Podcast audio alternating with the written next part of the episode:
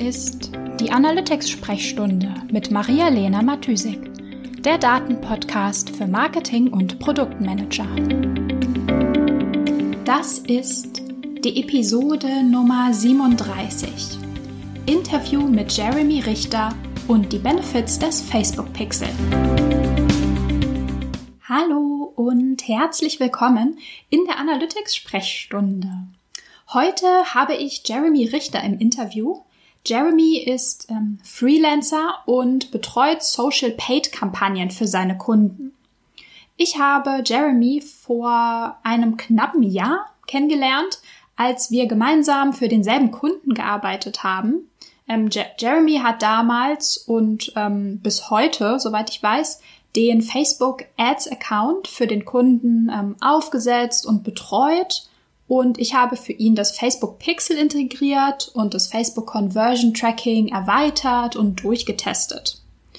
Ähm, ja, Jeremy arbeitet sehr stark datengetrieben und mit einem, ja, mit einem sehr starken Daten-Mindset. Nicht nur in der Optimierung der Facebook-Kampagnen, sondern auch in der gesamten Strukturierung des Accounts, der Entwicklung des Accounts, der Entwicklung von Testing-Hypothesen und so weiter. Und ähm, ja, deswegen dachte ich mir, ich muss Jeremy unbedingt in die Analytics-Sprechstunde holen, weil er der perfekte Ansprechpartner ist für das Facebook Pixel aus Marketing-Perspektive. Ja, und damit ist diese Episode auch eine Art Fortsetzung oder vielleicht das Gegenstück zur letzten Episode.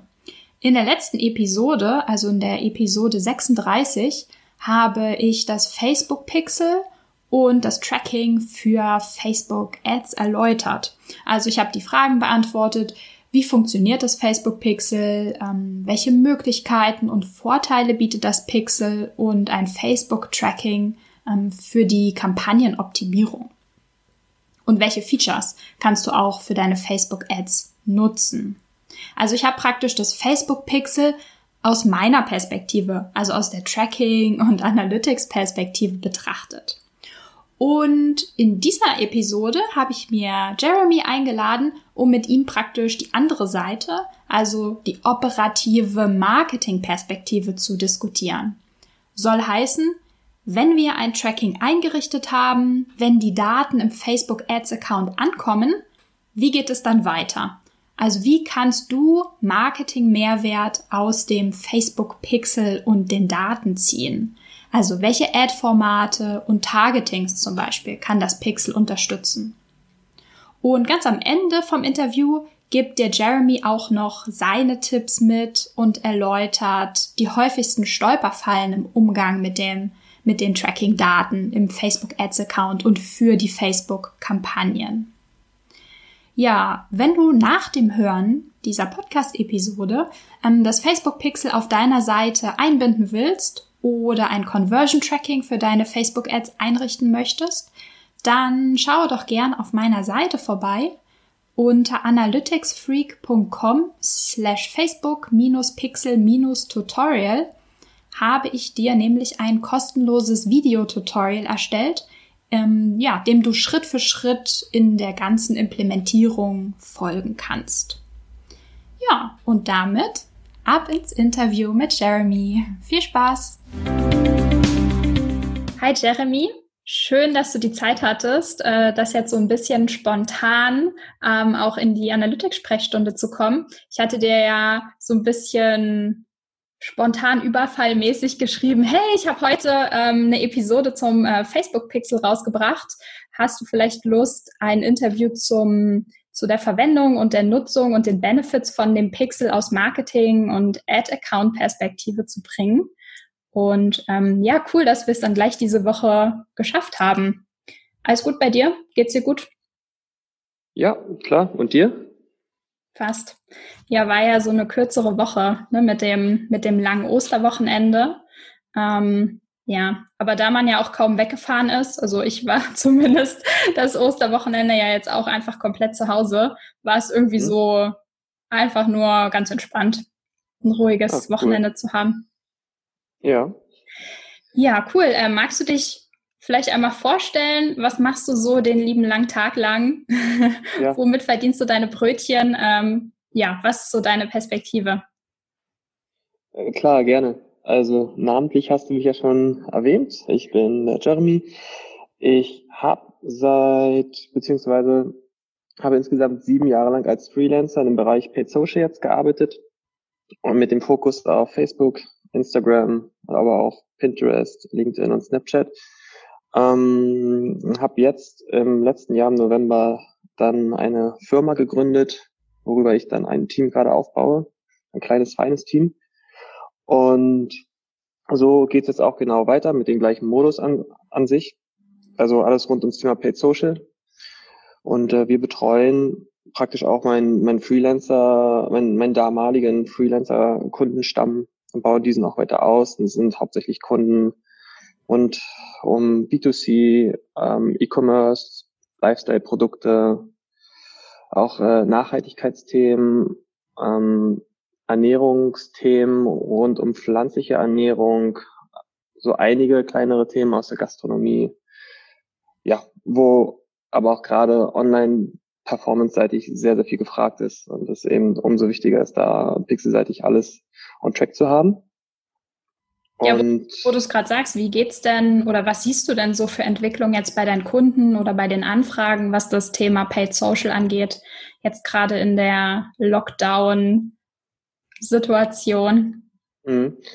Ähm, also es trennt sich hier ganz klar in zwei Gruppen. Einmal ist es die Gruppe, die stark betroffen ist von der ganzen Corona-Krise, die da ihre Budgets äh, kürzen mussten, weil eben der Konsum diesbezüglich auch endverbraucherseitig heruntergeschraubt worden ist. Oder es sind eben genau die zweite Gruppe an Kunden, die Produkte oder Services anbieten, die genau in diese Zeit passen, beziehungsweise aber auch relativ krisensicher sind. Stichwort Haushaltsmittel, ja, die gehen immer oder auch diverse Einrichtungsthemen, Zimmerpflanzen habe ich ja auch gesehen, äh, geht ganz gut. Ja, alles auch Themen, die einfach äh, nicht so großen Investitionsrahmen der jeweiligen Person liegen, weil viele Leute auch geneigt sind, jetzt eher erstmal ihr Geld beisammen zu halten, um auch zu gucken und abzuwarten, was passiert. Nun sind wir ja schon relativ weit vorangeschritten in der ganzen Krise und die Sachen zeichnen sich langsam ab. Es wird immer klarer. Dementsprechend lockert sich das ganz, ganz langsam, aber eigentlich kann man es noch nicht so richtig erkennen. Aber das Interessante ist auf jeden Fall, dass Paid Social seitig so der CPM, also der Preis, den man letztendlich zahlt, um 1000 Personen zu erreichen, äh, deutlich gesunken ist in der Phase, weil eben auch sehr viele große Advertiser abgesprungen sind in dieser Phase und damit die Werbefläche freigegeben haben für diverse andere Advertiser. Ah ja, okay. Und auch, nehme ich mal an, weil sehr, sehr viel mehr Leute länger online sind ähm, und einfach so ein bisschen das Interesse ja. oder sag ich mal die, die Aufenthaltsdauer in, in Social Media gestiegen ist. Vielleicht. Ganz klares Ding, ja. auf jeden Fall auch. Genau, es sind diese beiden Faktoren, die den Preis da aktuell bedingen.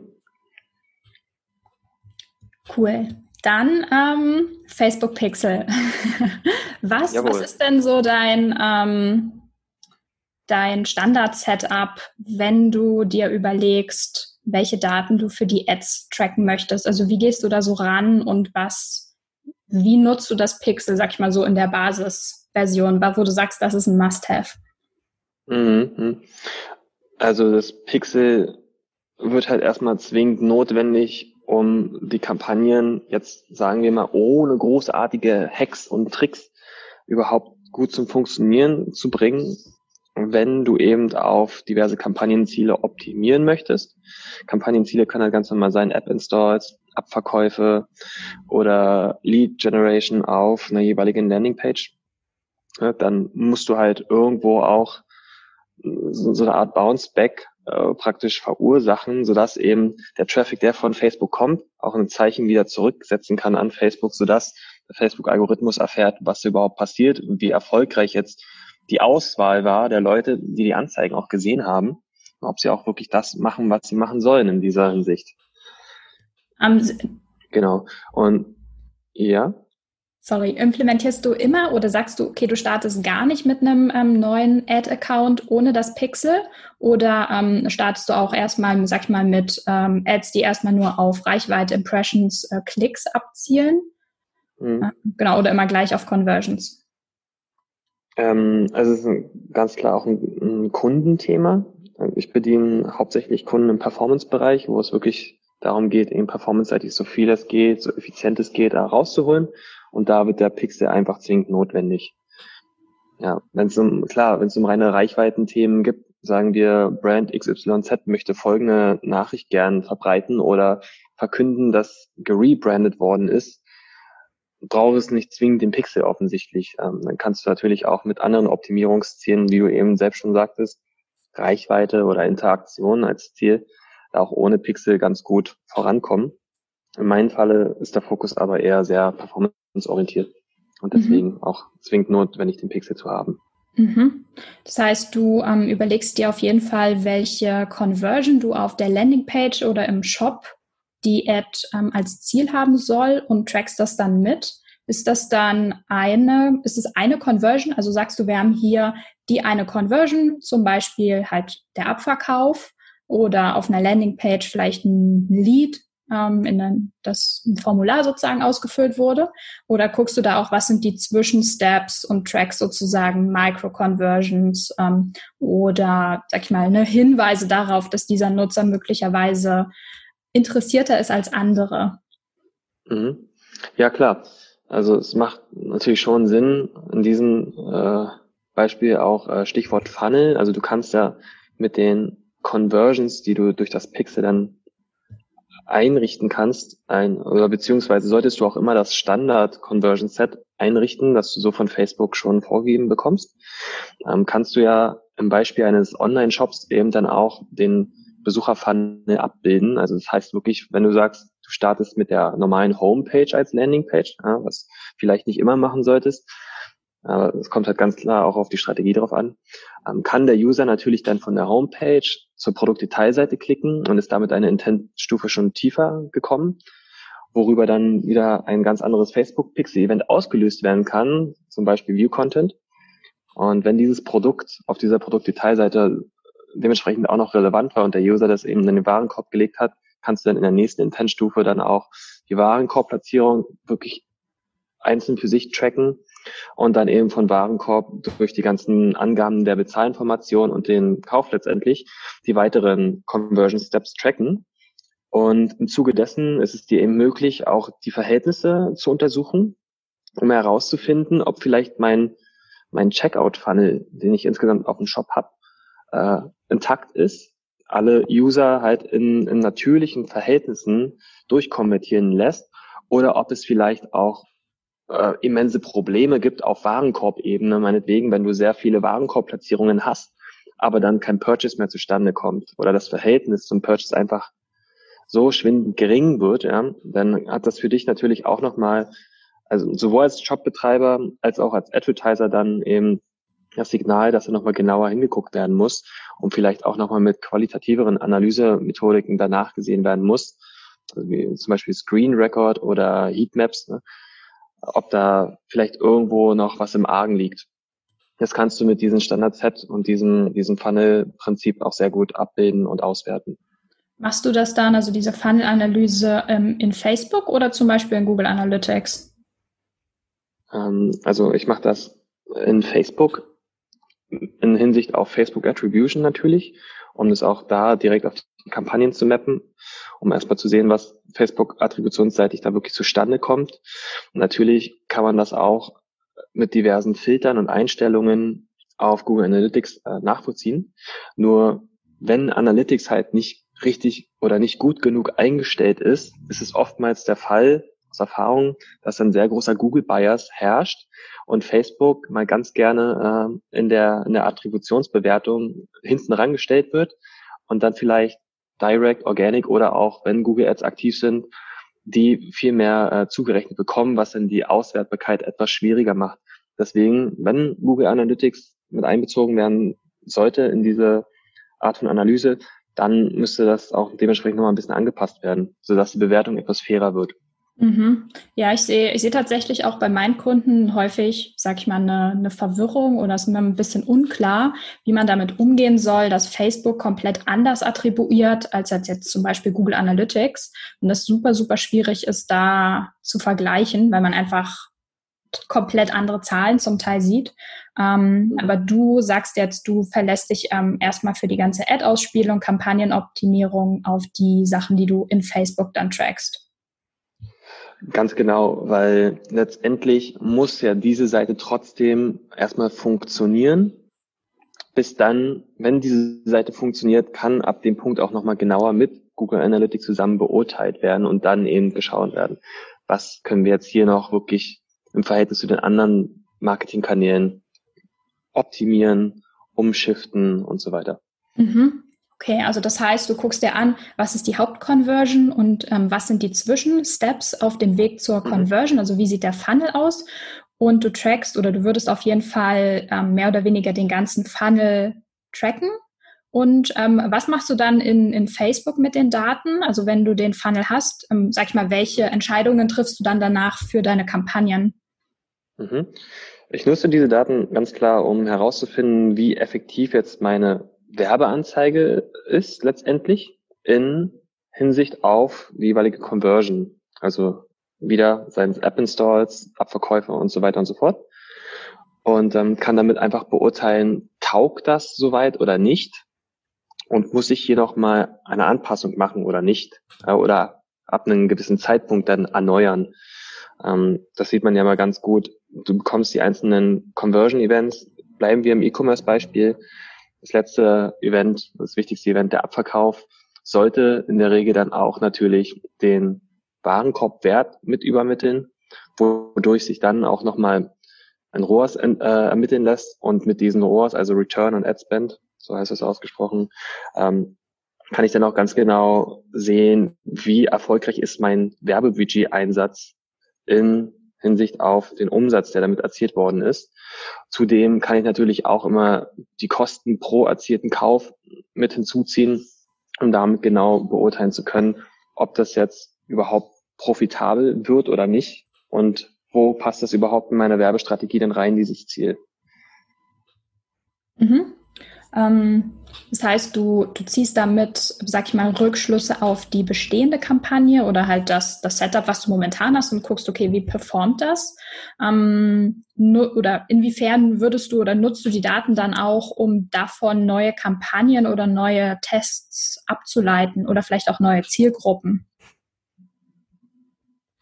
Ähm, indem ich generell pro Kampagne natürlich oder auch ja doch pro Kampagne verschiedenste Zielgruppen überhaupt erstmal aufsetze und mir eben durch diese verschiedenen Anzeigengruppen, wo dann die jeweiligen Zielgruppen drin platziert sind, dann auch die unterschiedlichen Conversion Events logischerweise ausgeben lassen kann, um sie dann auswertbar zu machen, um damit auch herauszufinden, taugt diese Zielgruppe überhaupt und dann auch im nächsten Zug, wenn ich mehrere Anzeigen in einer Zielgruppe drin habe, taugt die Anzeige in Bezug auf dieser Zielgruppe überhaupt.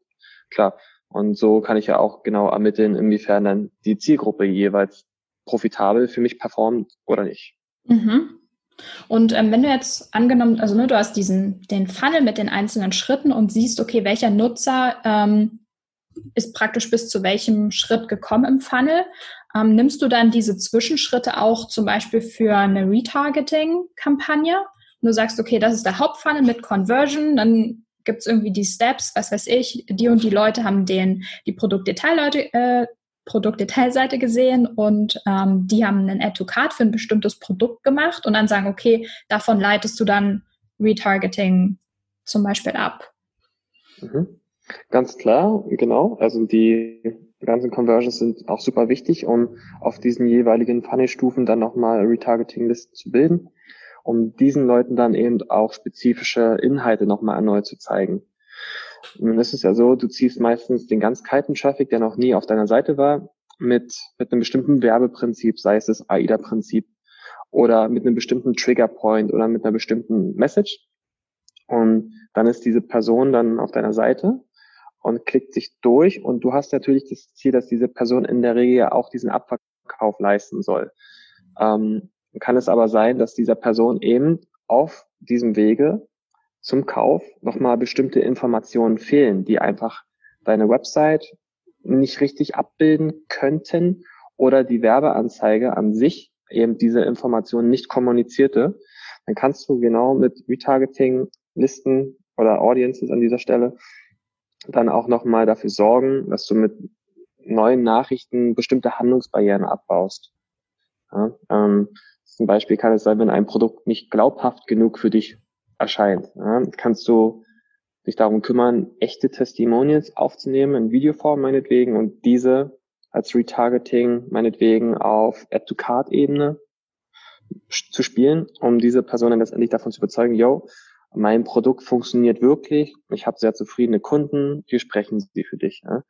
Oder wenn der Preis manchmal doch zu hoch ist für diese jeweilige Person, kannst du auch auf Add-to-Card-Ebene wieder als gleiches Beispiel einen Gutschein platzieren, um damit eben die Handlungsbarriere Kaufpreishöhe etwas zu senken. Genau. Mhm. Cool. Ja, das sind natürlich alles ähm, ja ähm, Strategien, sag ich mal, die man nicht umsetzen könnte, wenn man jetzt nicht so ein detailliertes Tracking hat. Ähm, was ist denn da so deine Erfahrung? Also du hast ja schon gesagt, deine, deine Kunden sind sehr performance-orientiert. Das heißt, ähm, haben die meisten schon so ein Tracking oder gehst du dann hin und sagst, sagst genau die und die Punkte brauche ich, weil das ist die Strategie oder erweiterst du das irgendwie sukzessive oder wie ist sozusagen deine Herangehensweise an, welche Daten brauche ich, welches Tracking brauche ich für, für meine Strategie und Umsetzung? Mhm. Ja, also es gibt in diesem Falle zwei Arten von Kunden. Die erste Variante ist eben Kunde hat schon Online-Marketing-seitig Erfahrung gesammelt, ja, dementsprechend auch den Pixel installiert und möchte nun gern äh, die Kampagnen optimieren, bessere Performance herausbekommen, dann ist es so, dass ich mir erstmal das ganze Setup angucke und bewerte, also einen sogenannten Audit durchführe und damit eben entscheide, ob soweit erstmal alles taugt oder nicht und dann eben im Zuge der neuen Kampagnen, auch im Zuge des neuen Kampagnenkonzeptes dann eben auch gegebenenfalls um bestimmte Events erweitere, sogenannte Custom Conversions oder eben diverse Parameter auf bestimmten Tracking-Ebenen noch hinzugefügt werden müssen, um neue Arten von Kampagnen oder Retargeting-Möglichkeiten zu ermöglichen. Variante zwei ist einfach, Kunde möchte gern Online-Marketing betreiben, hat das noch nie gemacht. Dann ist in der Regel auch kein Facebook-Pixel bisher implementiert, wahrscheinlich auch kein Facebook-Werbekonto vorhanden. Dann wird das halt einmal alles gemeinsam mit dem Konzept oder der Strategie zusammen entwickelt und aufgesetzt. Okay, du sagst so, das habe ich vor, dafür brauche ich das Tracking, Umsetzung jetzt. genau. Je nachdem, je nachdem, welche Mittel dann auch gegeben sind, ähm, sei es ein Google Tag Manager zum Beispiel oder ähm, diverse Plugins über bekannte äh, Shop-Systeme wie äh, WordPress, äh, WordPress mit WooCommerce-Anbindung oder auch Shopify wo man jetzt nicht direkt ein Plugin für bräuchte, ähm, kann ja das Pixel auch relativ schnell und easy angedockt werden. Mhm. Was ist denn so ein, ein äh, Use Case für so ein Facebook-Tracking oder auch für die Datennutzung für Ads, wo du sagst, das ist schon relativ advanced und da ist auch das ähm, vielleicht die Tracking-Implementierung nicht ganz so einfach? Mhm. Mhm. Nehmen wir als Beispiel einen Online-Shop, der verkauft Klamotten auf jeder Ebene mit einer mit einem ziemlich starken Branding, also einer ziemlich starken Markenwahrnehmung, ja. Und ich habe Personen, die kaufen ein T-Shirt und ich möchte jetzt genau diesen Personen zum Beispiel auch noch, also die dieses T-Shirt gekauft haben mit einem bestimmten Print, genau noch die passende kurze Hose dazu verkaufen. Ja. Dann kann ich den Pixel noch dahingehend erweitern, dass zum Beispiel Product Type oder Product Category mit übergeben werden. Also man müsste dann dazu dementsprechend zusätzliche Data Layer schreiben, je nachdem auch welches Shop-System äh, verwendet wird natürlich. Manche übergeben das komplett und vollständig, andere wiederum nicht. Das ist immer total die Frage, wie ist mein Shop aufgesetzt. Genau.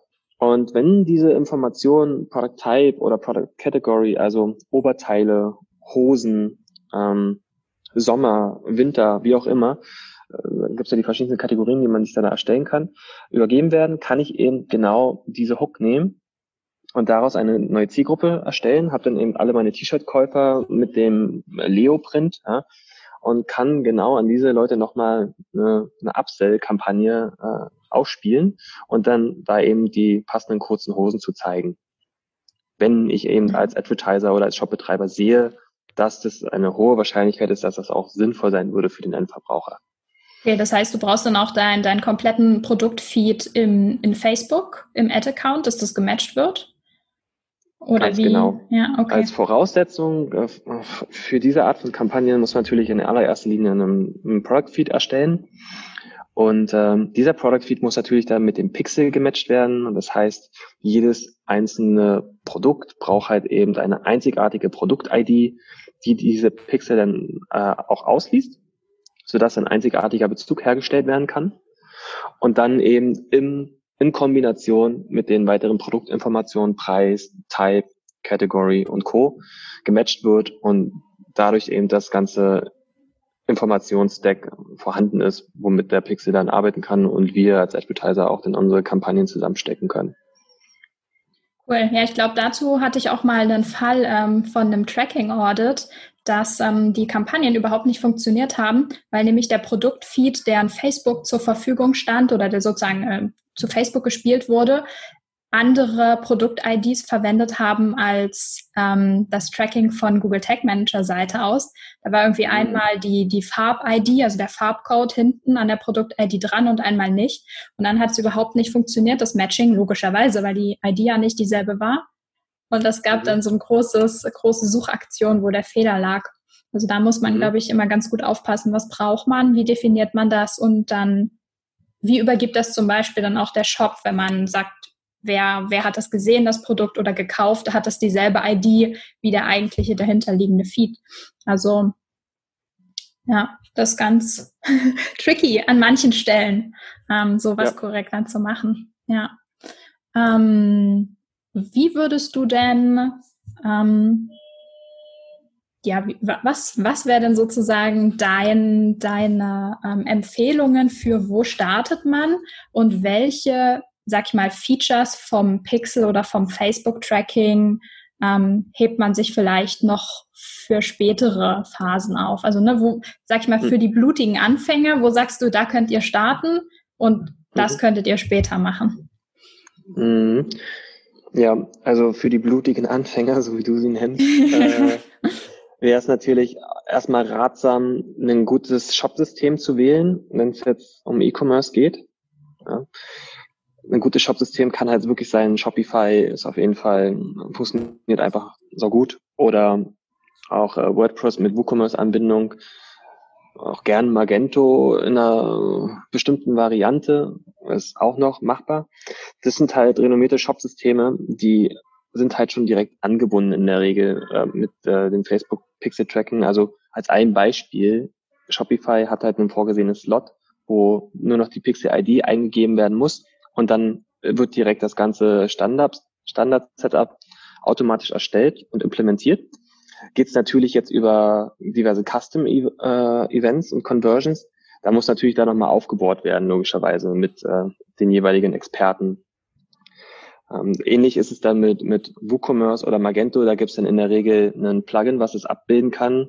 Allerdings habe ich da ganz oft die Erfahrung gemacht, dass äh, nicht immer das richtige Plugin gewählt worden ist, was wirklich einen guten Job macht.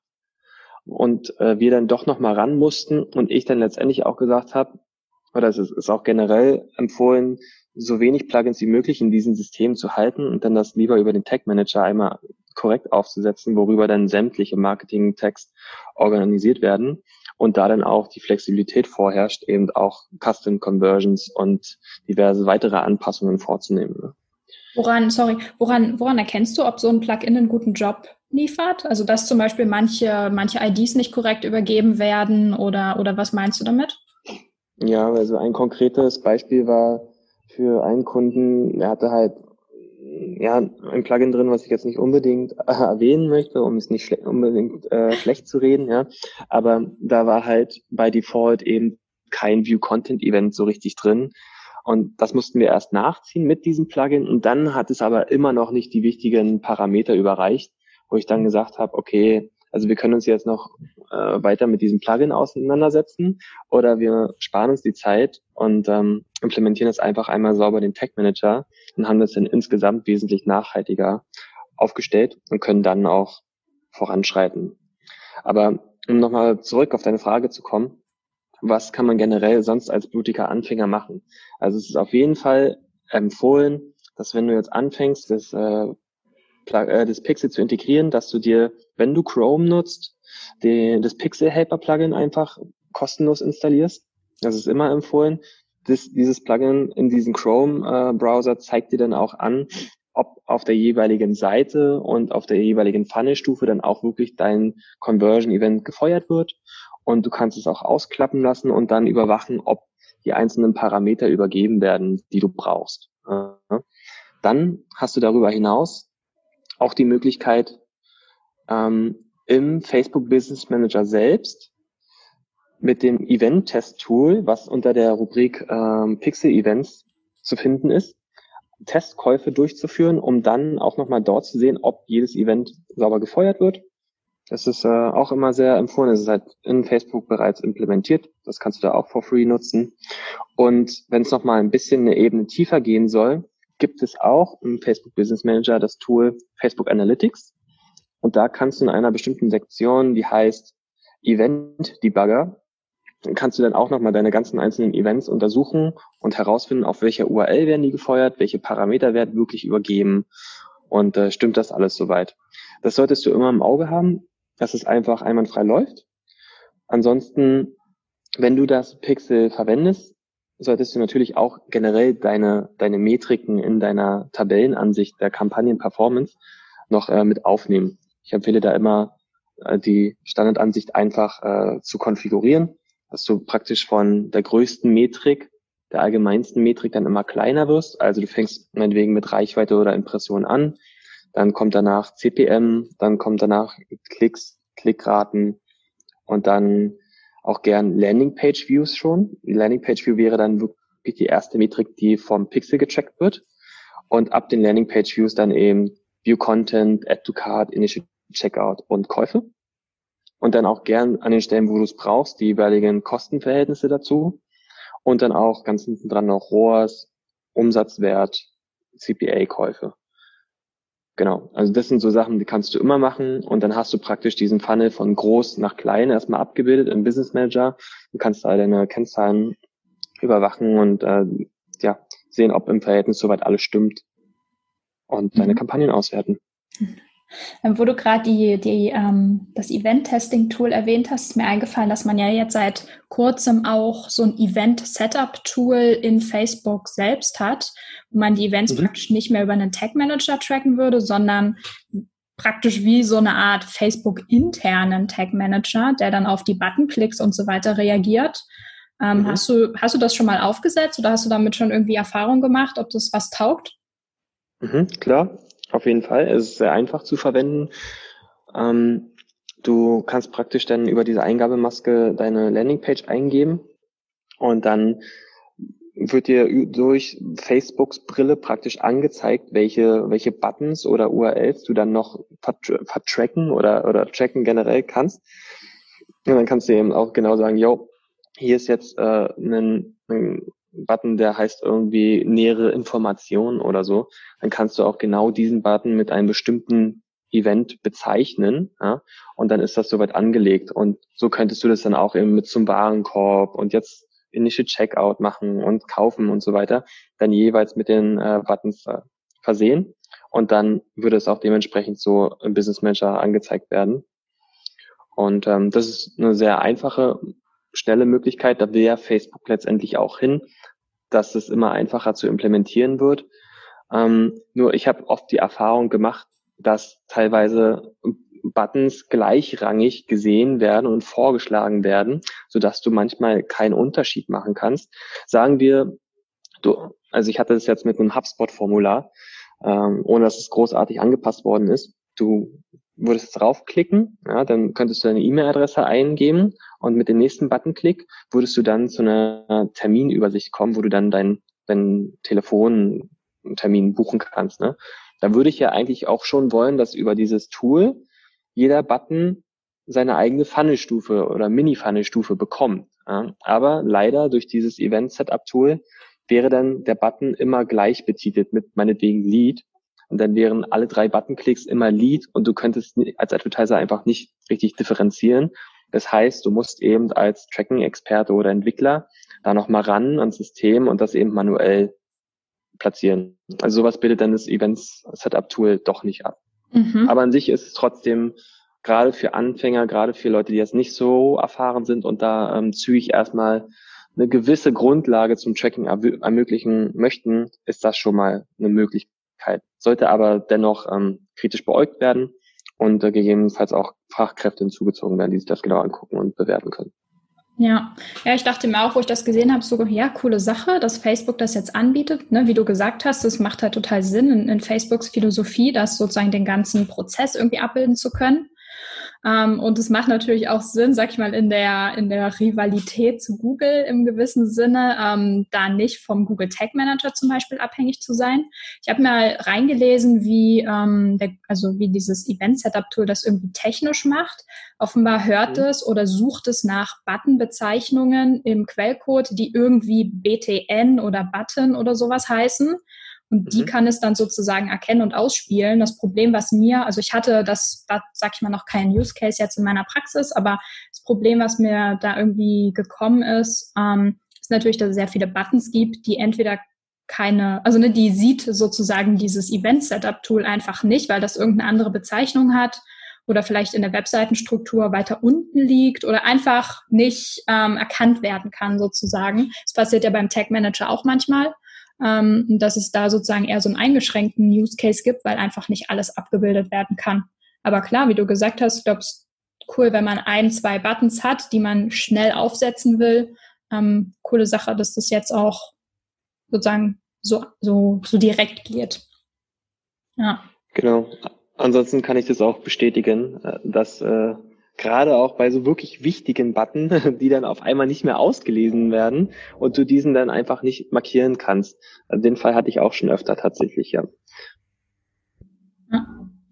Ja, cool. Ähm, hast du noch irgendwie einen Tipp oder etwas, was du den Hörern auf den Weg geben möchtest, ähm, wo du sagen würdest, da solltet ihr aufpassen oder das ist super wichtig oder diesen Fehler könntet ihr irgendwie vermeiden? Mhm. Klar. Ähm, also ich habe da einige Tipps auf Lager.